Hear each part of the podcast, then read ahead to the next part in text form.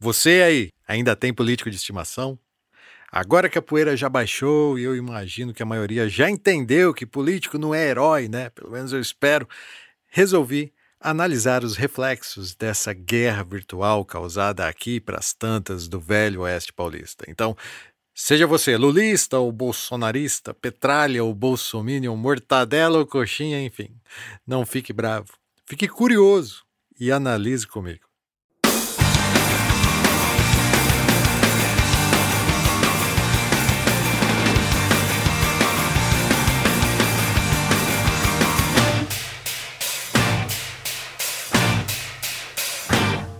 Se eu fosse um cara econômico, usaria apenas essa imagem aí de Lula e Bolsonaro, cada um com seu defensor político na pose de um cachorro raivoso querendo se enfrentar, enquanto eles, os dois, não estão nem aí. Né? A matéria teria somente essa charge que já diz tudo para o bom entendedor. No máximo, eu colocaria um título do tipo: Quem defende político é um asno, mas eu poderia ofender os asnos, né? Enfim, como nunca economizei opiniões, segue a treta.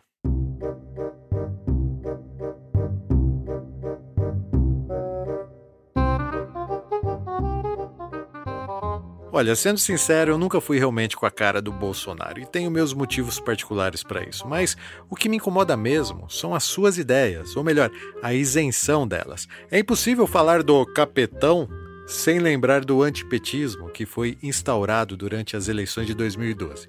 Jair é um subproduto da incapacidade do PT, que contou com a ajuda das intolerantes redes sociais e, claro, do fenômeno das fake news, né?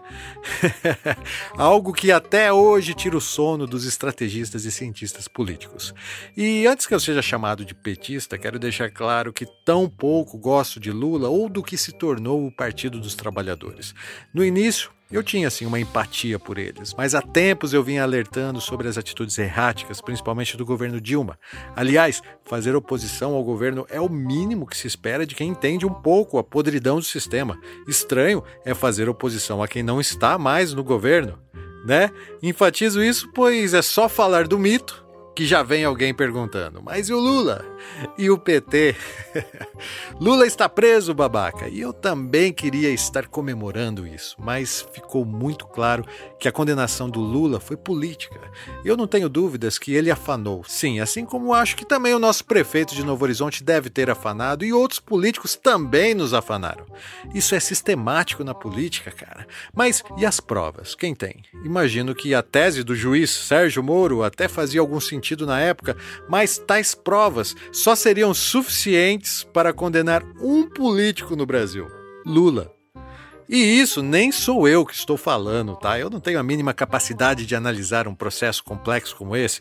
Quem tem é a OAB, né? Ordem dos Advogados do Brasil. E recentemente eles montaram uma comissão que reavaliou o julgamento do caso Triplex e chegaram à conclusão de que a condenação tem interesses políticos sim. Afinal, se Lula estivesse na disputa em 2018, Bolsonaro jamais ganharia. Ele só não disputou porque foi impossibilitado por um juiz que, em troca, foi premiado com um superministério. A imprensa internacional deu destaque negativo a essa nomeação, pois ficou claro que havia troca de favores.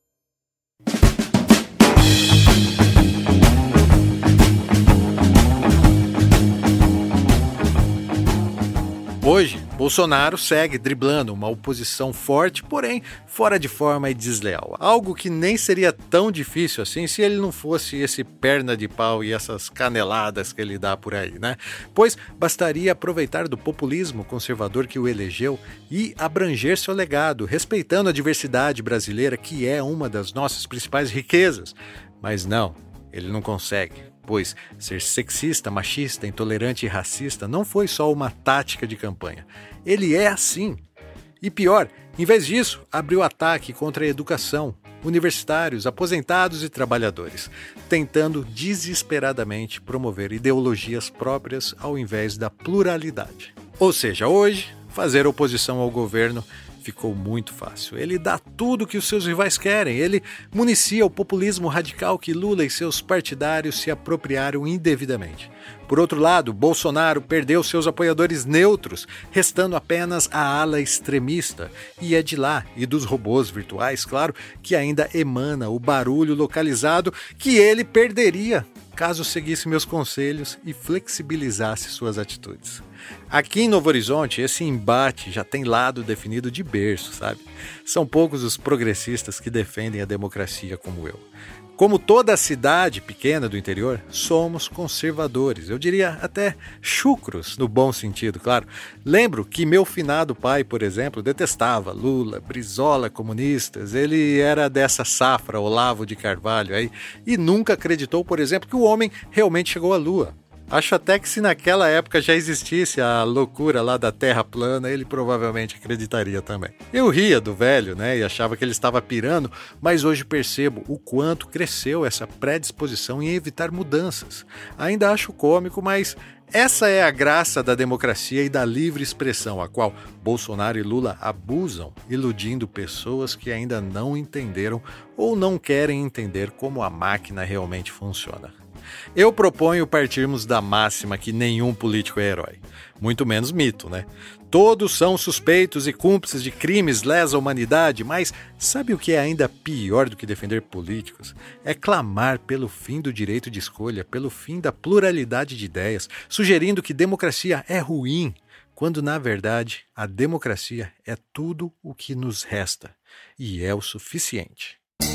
Senhor cidadão, Senhor cidadão, eu e você, eu e você. Temos coisas até parecidas. parecidas. Por exemplo, nossos dentes, Senhor cidadão, da mesma cor, do mesmo barro. Senhor cidadão, Enquanto os meus guardam sorrisos, Senhor cidadão, os teus não sabem se não morder. vida Senhor cidadão, eu quero saber, eu quero saber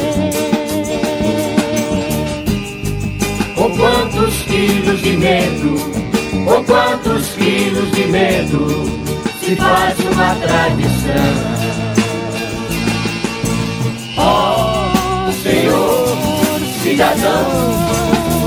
Eu quero saber, eu quero saber. Com quantas mortes no peito, com quantas mortes no peito se faz a seriedade. Esse foi o NH News, publicado semanalmente no jornal A Tribuna NH e no Facebook NH News. Você pode nos acompanhar no Spotify, sabia? E também receber os áudios do NH News toda segunda-feira gratuitamente no seu WhatsApp. Basta assinar a lista de transmissão. E toda sexta-feira, após as 18 horas, no Facebook do NH News e no Instagram do Gilson De você acompanha uma live com os principais temas que foram notícia na semana. Participe enviando sua opinião, ela será lida nessa live semanal. A edição do NH News é do Rogério Silva, o Cocão, e a produção é minha, Gilson De. Para saber mais, acesse meu blog, gilsondelazari.wordpress.com. Até a semana que vem. Com quantos quilos de medo, com quantos quilos de medo se faz uma tradição?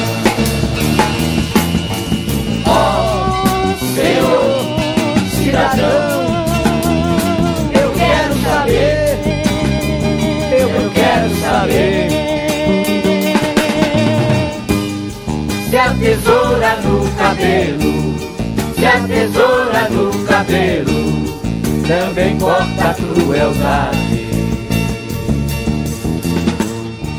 Senhor cidadão, Senhor cidadão, me diga por quê, me diga por quê, me diga por quê, Me diga por quê, me diga por quê, me diga por quê. me diga por quê.